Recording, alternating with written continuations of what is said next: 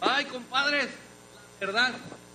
Te han dicho que era una subidononona y no nos venimos caminando. Ahí andamos dando vueltas por toda la colonia. Y después nos dijo, ahí está el letrerito, letrerito, pues, está, con razón, letrerito, un letrerote, dígale acá a los de la iglesia que pongan un letrero más grande, ¿no? Nos fuimos hasta allá arriba, de una vez pasamos por una coquita, pero después ya nos rezamos para acá. Perdón, compadre, les voy a comentar acerca del letrero. Ah, por favor, sí, porque no, esta subidita, hombre, lo bueno que de bajada pues nos vamos a ir en carro, pero... Bueno, bueno, vámonos porque ya empieza Ay, la clase dominical. Ándele, pues, vámonos, vámonos. ¡Uh! ¿Cómo están? ¡Viva México! ¡Viva Cristo! Padre, en el nombre de Jesús, gracias, gracias, gracias, gracias por tu palabra, gracias por enseñarnos, por ministrarnos, por consolarnos, por animarnos, por retarnos, gracias por todo lo bueno, lo maravilloso que eres. Eres de verdad increíble, maravilloso. No cesamos, no nos cansamos, no nos aburrimos de alabarte, de adorarte, de decirte cuánto te amamos, de reconocer lo bueno que eres, lo, lo amoroso, lo, lo, increíble que has sido con nosotros, con nuestra vida, con, con nuestra familia, con todo lo que tenemos, con todo lo que somos. Reconocemos y ahora nos damos cuenta que todo viene de ti y, y no nos cansamos de decirte que te amamos y que te adoramos y que eres lo mejor que nos ha pasado en la vida. Te bendecimos y declaramos en este momento nuestro corazón atento, nuestro espíritu atento, listos para recibir tu palabra. Quitamos toda distracción, toda preocupación, toda carga, todo pendiente, cualquier cosa, cualquier pensamiento que nos quiera distraer, en este momento lo anulamos en el nombre de Jesús y nos declaramos listos para recibir tu palabra. En el nombre de Cristo Jesús. Amén. Amén, amén, amén. Antes de comenzar con propiamente el mensaje, me gustaría leer muy rápidamente en Primera de Pedro capítulo 2 el, la base bíblica de uno de los cantos que acabamos de cantar, que habla de ser un santuario para Dios y de ser piedras vivas. Por si tenían la duda, sentí en mi corazón aclarar o más que nada establecer el fundamento bíblico de este canto. Dice Primera de Pedro 2.4, acercándoos a él, piedra viva, desechada ciertamente por los hombres, mas para Dios escogida y preciosa. Está hablando de Jesús. Vosotros también, como piedras vivas, sed edificados como casa espiritual y sacerdocio santo, para ofrecer sacrificios espirituales aceptables a Dios por medio de Jesucristo. Amén. Entonces, si tienen de qué es eso que estamos cantando, que somos un santuario para ti y de que nos escogió como piedras vivas, aquí está la base bíblica, ¿ok? Siempre, siempre, siempre enseñamos a nuestro ministerio de alabanza, todo lo que hacemos está en la Biblia. Y si no está en la Biblia, no lo hacemos, punto. ¿Ok? Entonces, dicho lo cual, pasamos a leer Primera de Juan, capítulo 2. Y voy a comenzar en el verso 7 y me voy a seguir hasta el verso 25.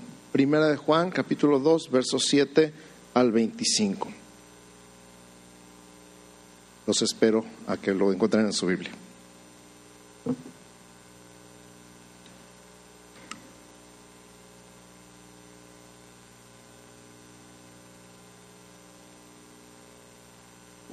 ¿Ya lo encontraron? Muy bien. Dice, hermanos, no os escribo mandamiento nuevo, sino el mandamiento antiguo que habéis tenido desde el principio.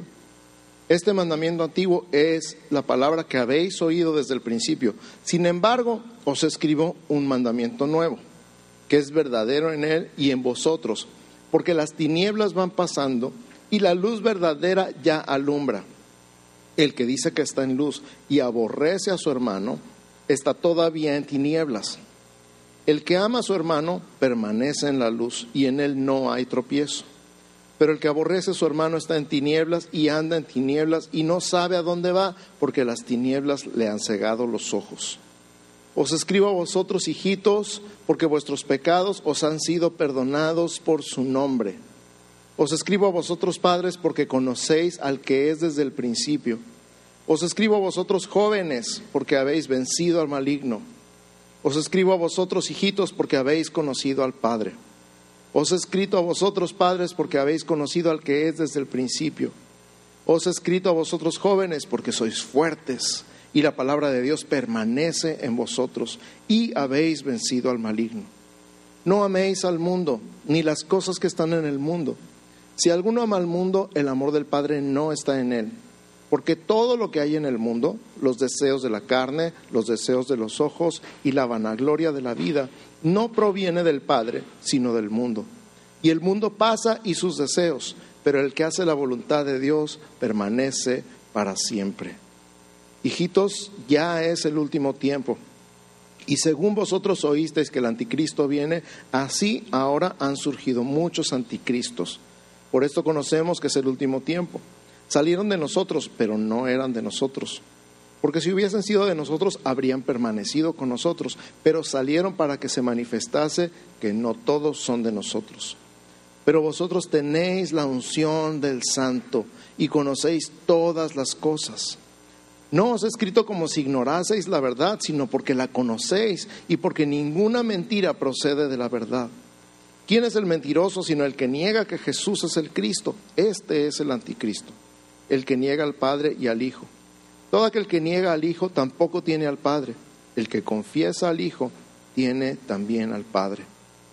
Lo que habéis oído desde el principio permanezca en vosotros. Si lo que habéis oído desde el principio permanece en vosotros, también vosotros permaneceréis en el Hijo y en el Padre. Y esta es la promesa que Él nos hizo, la vida eterna. Amén. El tema de hoy se llama la comunión de los santos. Di conmigo la comunión de los santos. Esta frase literalmente así construida no la vamos a encontrar en la Biblia, pero el concepto está por toda la Biblia, desde Génesis hasta Apocalipsis. Y vamos a definir estas dos palabras para empezar, comunión y santos. Comunión en el Nuevo Testamento, en el original griego, es la palabra koinonía. Di conmigo koinonía. Coinonía es una palabra riquísima que no tiene una traducción literal al español porque es demasiado amplia, pero en, una suma de palabras significa compañerismo, asociación, comunidad, comunión, unión, participación, relación, comunicación, contribución y distribución. Todo eso junto es coinonía. Lo vamos a resumir el día de hoy en una palabra que trata de abarcar todo junto y vamos a decir hermandad. Di conmigo hermandad. Comunión es hermandad entre muchas otras palabras, pero abarca todo esto, compañerismo, asociación, comunidad, comunión, unión, participación, relación, comunicación, contribución y distribución. Y dijimos que el tema es la comunión de los santos, la otra palabra es santos, y en el Nuevo Testamento, en el original griego, la palabra es agíos, di conmigo agíos. Agíos significa, para estos términos, escogidos con un propósito. En otras palabras, consagrados, di conmigo consagrados. Ok, cuando tú le diste tu vida a Cristo, quedó tu vida consagrada a Dios, amén. ¿Sí o no? Están así como que, ¿de qué estás hablando, pastor? Dios es santo. Otra forma de decir santo es que es sagrado, su sagrado nombre. Cuando nosotros le rendimos nuestra vida a Dios, nos volvimos santos con Él, o sea, consagrados. Tu vida está consagrada a Dios, le pertenece a Dios. Él te compró con su sangre, Él pagó el precio de tu vida en la cruz. Tú estabas destinado a morir eternamente en el infierno, pero Él te salvó y te apartó para Él, para meterte en su familia, en su casa, darte su nombre, su herencia y darte su santidad. Por eso Él es santo y tú eres consanto, o sea, consagrado eres santo. Entonces, lo que tenemos aquí es una hermandad de gente consagrada a Dios. Amén. Di conmigo, tenemos una hermandad de personas consagradas a Dios. O sea, primero estamos unidos con Dios y luego estamos unidos unos con otros. Primero estamos unidos con Dios y luego estamos unidos unos con otros. Es imposible que tantas personas de tantos trasfondos religiosos, económicos, sociales, políticos, puedan estar unidas con un solo corazón, con un solo espíritu, con un solo propósito, si no está unido cada uno por su cuenta con Dios. Pero lo que nos une es Dios. Lo que nos une es el Espíritu Santo. Amén. Por eso podemos ser uno, aunque seamos tan diferentes y tan diversos. Somos uno porque Dios nos hizo uno. Entonces somos uno con Dios y por lo tanto uno unos con otros. Ya leímos primera de Juan 2.7 y vamos a tomar cuatro ideas básicas de este pasaje. Es imposible abarcarlo todo en tan poco tiempo, pero vamos a tomar cuatro ideas básicas y vamos a concluir con una quinta. Entonces, número uno, el que ama a su hermano permanece en luz. Y conmigo, el que ama a su hermano permanece en luz. Jesús dijo desde el principio, el mundo se va a dar cuenta que son mis discípulos por la manera en la que se aman unos a otros. O sea, todo lo demás, que cargues una Biblia gigante bajo el brazo, que digas gloria a Dios, aleluya, santo, todo el camino de su vida a la iglesia, no significa nada más que tu manera de amar. Refleja la manera de amar de Dios. Si tu manera de amar refleja la manera de amar de Dios, entonces permaneces en luz. Pero dice, el que dice que ama a Dios y aborrece a su hermano está en tinieblas. O sea, las dos verdades. Estás en luz si amas, estás en tinieblas si aborreces. No es una condición una para la otra, es una evidencia. No es una condición, es una evidencia. Voltea con tu vecino y dile, no es una condición, es una evidencia. Yo sé que estás en la luz por tu forma de amar. O sé que estás en tinieblas por tu forma de aborrecer en pocas palabras. Entonces, la persona que está en tinieblas anda a tientas y anda tropezando. ¿Te ha pasado alguna vez que se va la luz en tu casa y tenías las cortinas cerradas y no se ve absolutamente nada? Está negro como boca de lobo. O a lo mejor en, en un edificio de oficinas donde no hay ventanas y se va la luz y no hay luces de emergencia. No sé si alguna vez te ha pasado quedar en tinieblas totales. Levanten la mano si alguna vez les ha pasado. Ok, varios de ustedes saben lo que se siente. Es como tener los ojos cerrados, como tener una venda, no sabes nada. Y entonces, ¿cómo andas? Andas a tientas, ¿verdad? Pones la mano en la pared y tratas de seguir la pared hasta llegar a la puerta, a menos que te encuentres con una copiadora en el camino, o un bote de basura, o cualquier cosa que te pueda estorbar el camino enfrente. Entonces, ¿qué pasa? Te tropiezas y a lo mejor te abres la espinilla, yo no sé, pasan muchas cosas cuando estás a tientas, pero en pocas palabras estás en tinieblas, estás a tientas y andas tropezando. Así anda por la vida las personas que andan en tinieblas y están en tinieblas por la simple y sencilla razón de que no han aprendido a amar de la manera en la que fueron amados. Cuando nosotros recibimos el amor de Dios, nos ha impactado, nos ha bañado completamente, nos ha transformado porque nadie puede ser expuesto al amor de Dios y seguir igual. La evidencia es que empezamos a amar de la misma manera que fuimos amados. Y entonces permanecemos en luz. Ese es el número uno. Número dos, no ames al mundo. Y conmigo, no ames al mundo. Voltea con tu vecino y dile, no ames al mundo.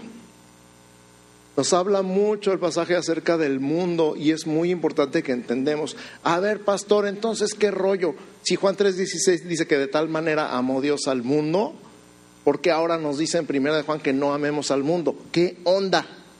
¿No es eso una contradicción? No. Depende de los conceptos de mundo. Son dos conceptos diferentes. Una cosa es todo el mundo Dios ama a todo el mundo, a todas las personas que vivimos en el planeta Tierra. ¿Cuántos dicen amén? De tal manera amó Dios al mundo, a todas las personas que han vivido en la tierra en la historia de la humanidad. Todos y cada uno de ellos han sido amados y serán amados por Dios. Los que no han nacido, los que ya nacieron y los que fueron abortados, fueron amados por Dios por toda la eternidad, con un amor eterno, un amor perfecto, un amor fabuloso y puro. La cultura del mundo es otra historia. La forma de vivir del mundo, el sistema del mundo, esa es otra historia. No ames al mundo. De hecho, en alguna parte Pablo le escribe a Timoteo que fulanito de tal lo dejó abandonado, amando más este mundo que el reino de Dios y yéndose a tal ciudad. De Pari, me imagino. Algún antro por ahí. Famoso. No ames al mundo. Y entonces nos da una explicación de las cosas que hay en el mundo. Nos da tres cosas. Di conmigo tres cosas. Los deseos de la carne, los deseos de los ojos y la vanagloria de la vida. Conmigo otra vez. Los deseos de la carne, los deseos de los ojos y la vanagloria de la vida.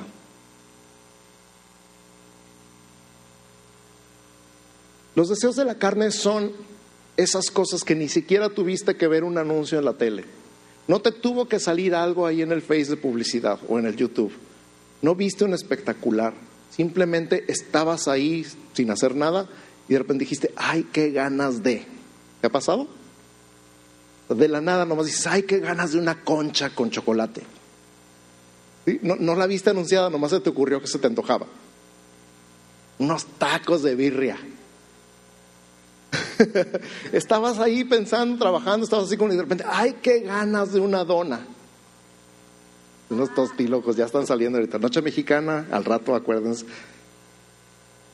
No hubo ninguna influencia externa, salió de lo más profundo de tu corazón. El problema es que a veces no es una concha, a veces es una página de dudosa reputación en el Internet. Es una concha con faldas, dice la pastora. El problema, ojalá trajeran faldas. A veces, qué ganas de meterme a esa página o de hacer esa búsqueda en Instagram. ¿Sí me explico? No hubo influencia externa, está en tu carne, está en ti. Y de repente tu carne se levanta y dice, ay, qué ganas de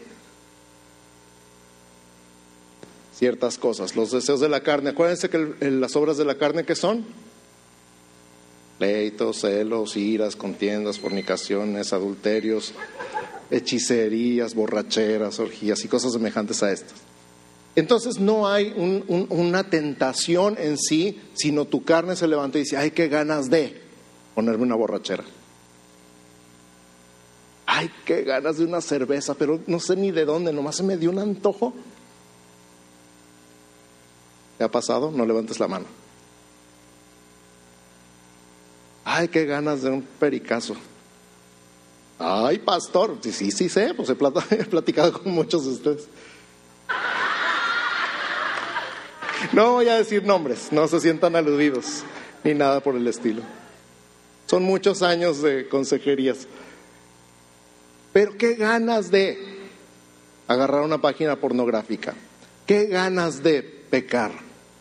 Esos son los deseos de la carne. La carne se levanta dentro de nosotros y de repente dice, una concha, chocolate.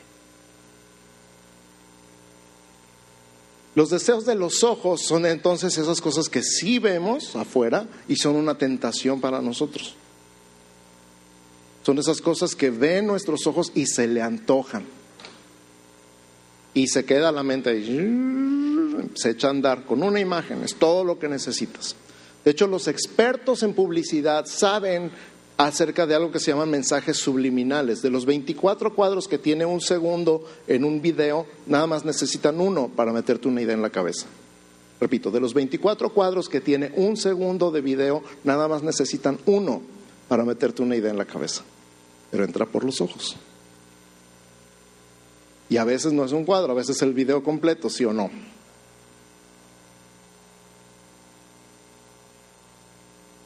Y te vas con la finta, los deseos de los ojos, lo que se le antoja a tus ojos. Y número tres, la vanagloria de la vida. Podemos separar vanagloria en dos partes, vana y gloria, ¿verdad? La gloria que es en vano, que no sirve de nada, que ya que la tienes dices, ¿y yo qué? ¿Para qué quería esto? Por ejemplo, te estás peleando con tu esposo, con tu esposa y ganas el pleito, pero tu esposa ya no te habla. ¿De qué te sirvió? Es en vano, es una gloria en vano. Gané el pleito y ahora duermo en el sillón. ¿De qué te sirvió? Es en vano. Pero hay muchas otras cosas que son una gloria vana.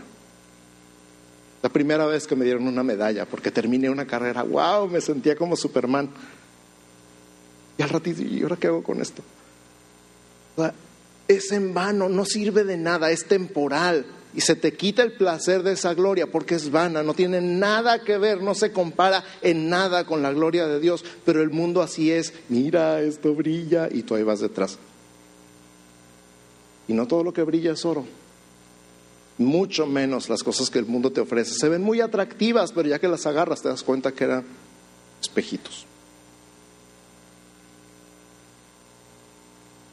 Que tienes que seguir pagando, que ya te encharcaste, que... No, pero eso es lo de menos. Ustedes saben las historias que tienen cada uno de ustedes. Escucha los deseos de la carne, los deseos de los ojos y la vanagloria de la vida son las cosas que hay en el mundo. Y Dios te dice hoy, no ames al mundo. No ames al mundo. Es como querer tener una esposa y una novia. La verdad es que nada más puedes amar a una. Y Dios es la persona más increíble, más fabulosa y más maravillosa de todo el universo y te ama con todo su corazón y Él quiere que tú lo ames a Él, todo tu corazón. Y Él te dice, este día, por favor, por favor, por favor, no ames al mundo. El mundo es todo lo contrario a lo que yo tengo para ti. Yo te amo, yo te quiero para mí. No ames al mundo, no te enamores del mundo, no te dejes engañar por el mundo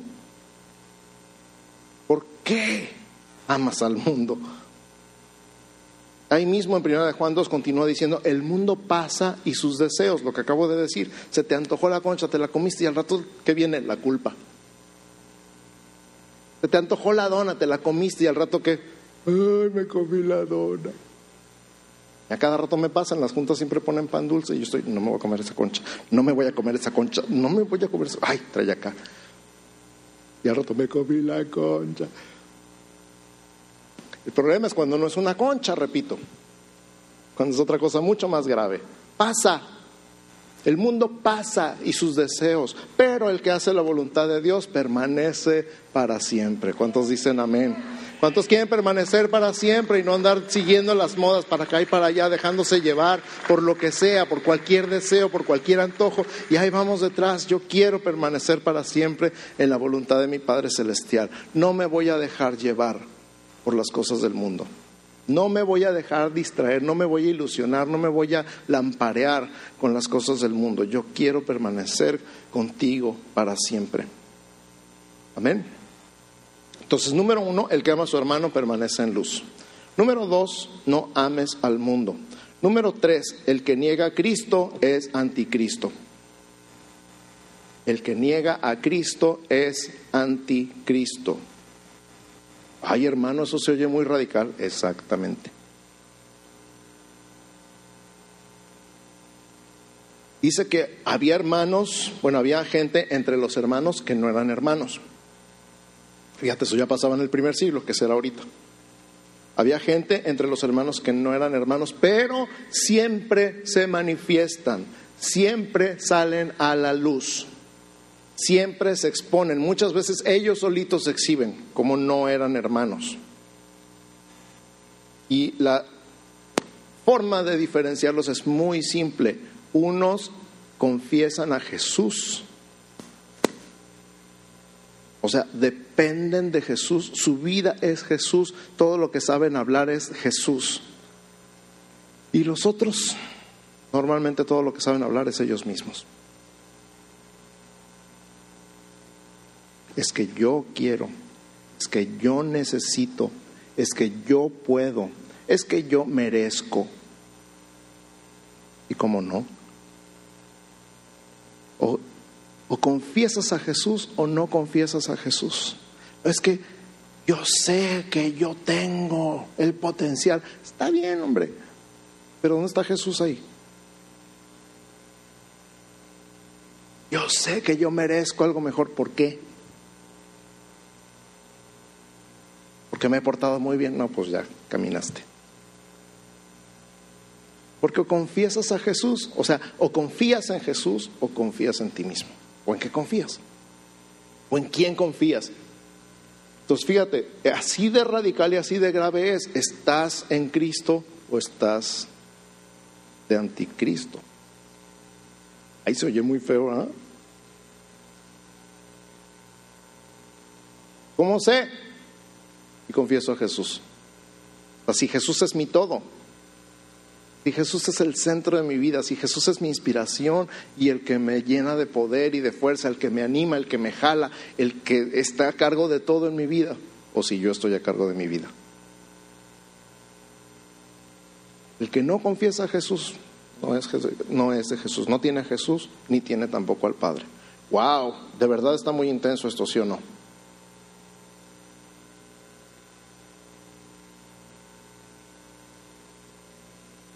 Se los dejo de tarea. Y número cuatro, unción y conocimiento. Y conmigo, unción y conocimiento. Gracias a Dios que en alguna parte de Primera de Juan, por ahí del 20 y 21, dice, pero vosotros, descansa. Después de que me sentía como gusano, dice, pero vosotros, gracias a Dios no estaba hablando de mí. Dile a tu vecino, gracias a Dios no estaba hablando de mí. Vosotros tenéis la unción del santo. Aleluya. Amén. Gracias Señor. Gracias Señor. Hay unos que no confiesan a Jesús, que no tienen a Jesús, pero vosotros, vosotros tenéis la unción del santo, santo con mayúscula, Jesús. Ustedes tienen la unción de Jesús, yo tengo la unción de Jesús, tú tienes la unción de Jesús, pero vosotros, y habla de vosotros en dos términos, tienen la unción del santo y conocen todas las cosas.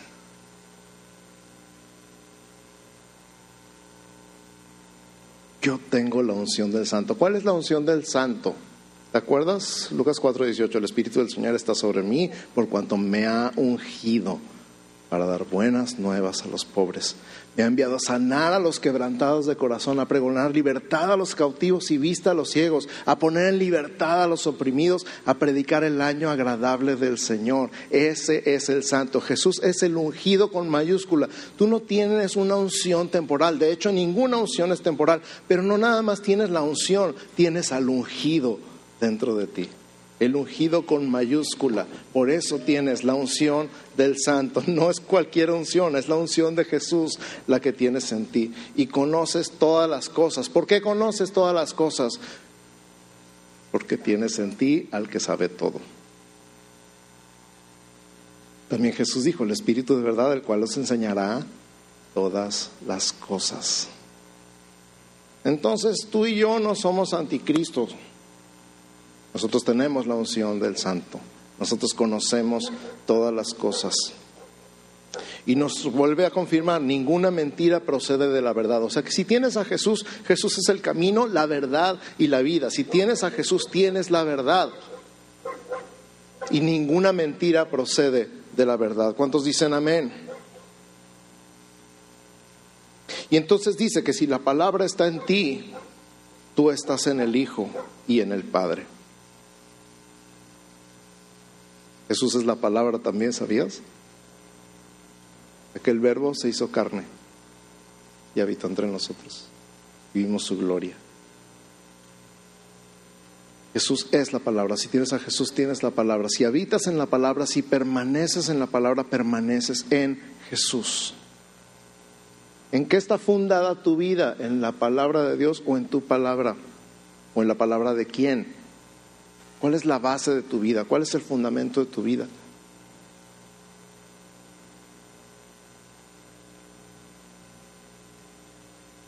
en las noticias de la mañana.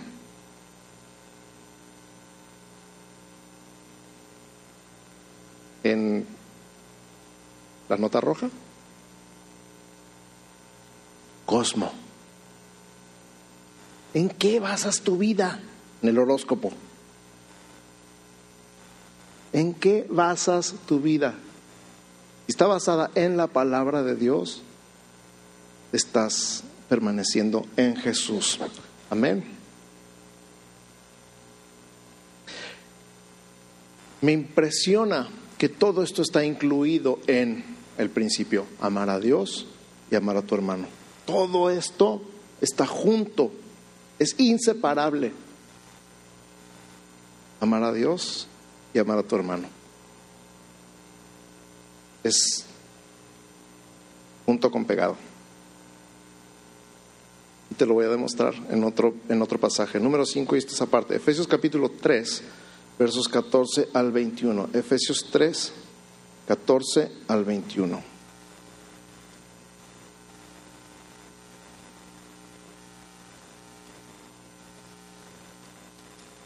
Esto es uno de mis pasajes favoritos porque habla de fortaleza interior. Y todos necesitamos fortaleza interior de vez en cuando, ¿sí o no? Efesios 3:14 dice, por esta causa doblo mis rodillas ante el Padre de nuestro Señor Jesucristo, de quien toma nombre toda familia en los cielos y en la tierra, para que os dé conforme a las riquezas de su gloria el ser fortalecidos con poder en el hombre interior por su espíritu. Si tú necesitas fortaleza interior, de vez en cuando subraya este versículo para que habite Cristo por la fe en vuestros corazones, a fin de que arraigados y cimentados en amor, seáis plenamente capaces de comprender con quién. ¿Qué tienen que ver los santos en mi fortaleza interior? ¿Qué tienen que ver los santos en mi comprensión del amor de Dios? ¿Por qué está ese frase ahí, en medio de todo lo demás que está tan bonito, ¿por qué tengo que juntarme con los santos? Porque es la voluntad de Dios, punto. Él quiere que seas capaz de comprender con todos los santos cuál sea la anchura, la longitud, la profundidad y la altura y de conocer el amor de Cristo que excede a todo conocimiento para que seáis llenos de toda la plenitud de Dios. Sí, ese con todos los santos está ahí por una razón. La comunidad de los santos es la forma que Dios diseñó para que tú puedas conocer el amor de Cristo. Voy a repetir esto. La comunidad de los santos es la forma que Dios diseñó para que tú puedas conocer el amor de Cristo. la comunidad de los santos, esta familia, esta gran familia, es portadora del amor de Cristo. Y a través de ellos yo conozco su amor. Y a través de todos nosotros tú conoces su amor.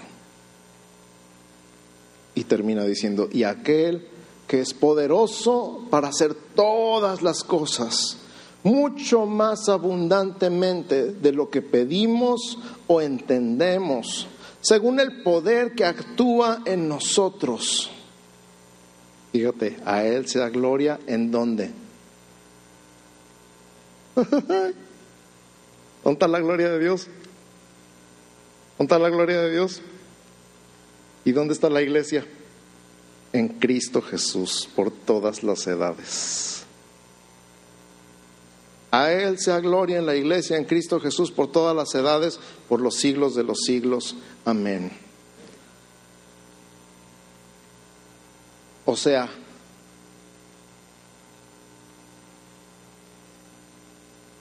unidos con Dios, unidos con los hermanos, dándole la espalda al mundo, toda la cultura del mundo, todo el sistema del mundo confesando a Cristo, tenemos todo lo que necesitamos. Amén. Gloria a Dios. Levanta tus manos conmigo. Si quieres, ponte de pie. Voy a invitar al grupo de alabanza que se vaya acercando. Y vamos a darle gracias. Simplemente adorarle, darle gracias y decirle, Señor, te amo, te alabo, te adoro, te bendigo. No esperes que empiece otro canto, no esperes que empiece la música. Simplemente ponte de pie, levanta tus manos, recibe un abrazo de tu Padre Celestial y de gracias porque tengo en ti todo lo que necesito. Y gracias porque tú has provisto esta iglesia, no el edificio, sino la familia de la fe Gracias, gracias, gracias, porque nos has hecho un cuerpo, nos has hecho piedras vivas, nos has hecho el santuario. Y ahora entiendo, Señor, que el santuario somos todos nosotros y cuando estamos unidos, tu presencia se manifiesta de una manera diferente que en soledad. Gracias por la comunión de los santos. Gracias porque nos has unido a ti. Gracias porque nos has unido unos con otros.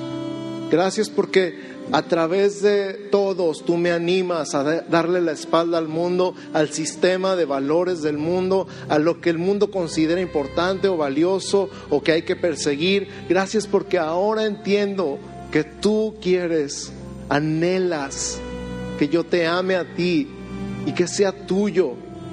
Por eso pagaste el precio. ¿Y qué precio pagaste?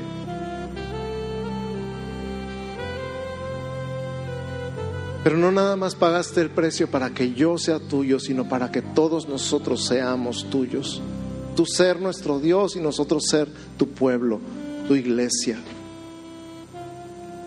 Gracias, gracias, gracias, gracias. Levanta tu voz en tus propias palabras y dale gracias. Dale, ¿Sabes qué? Dale gracias por lo que entendiste el día de hoy.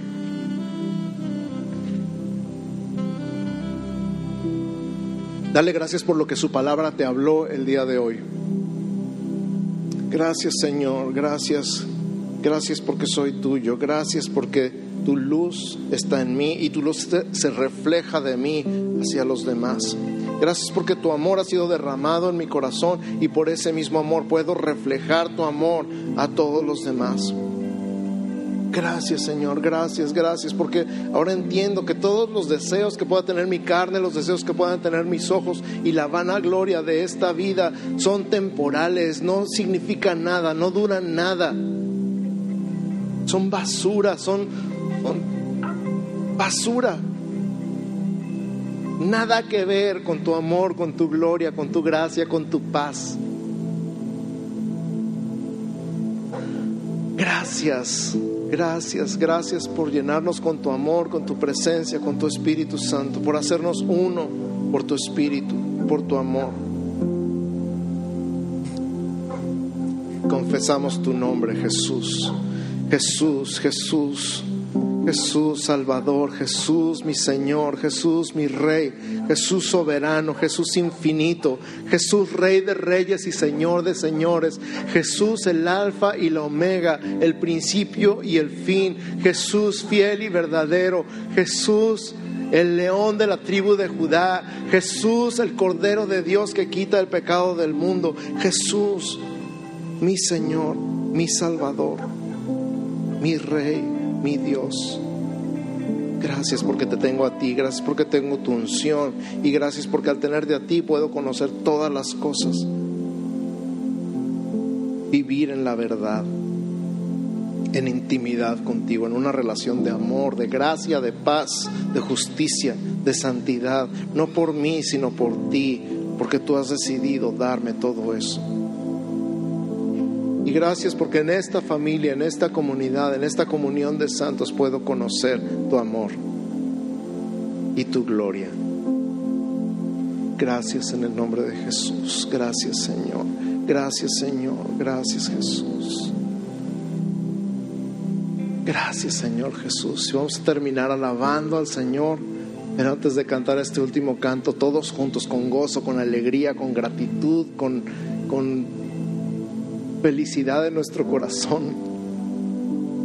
Escucha, iglesia, que el Señor te bendiga y te guarde. Que el Señor haga resplandecer su rostro sobre ti y tenga de ti misericordia. Que el Señor alce sobre ti su rostro y ponga en ti paz. En el nombre de Jesús. Amén. Amén. Vamos a despedirnos alabando al Señor.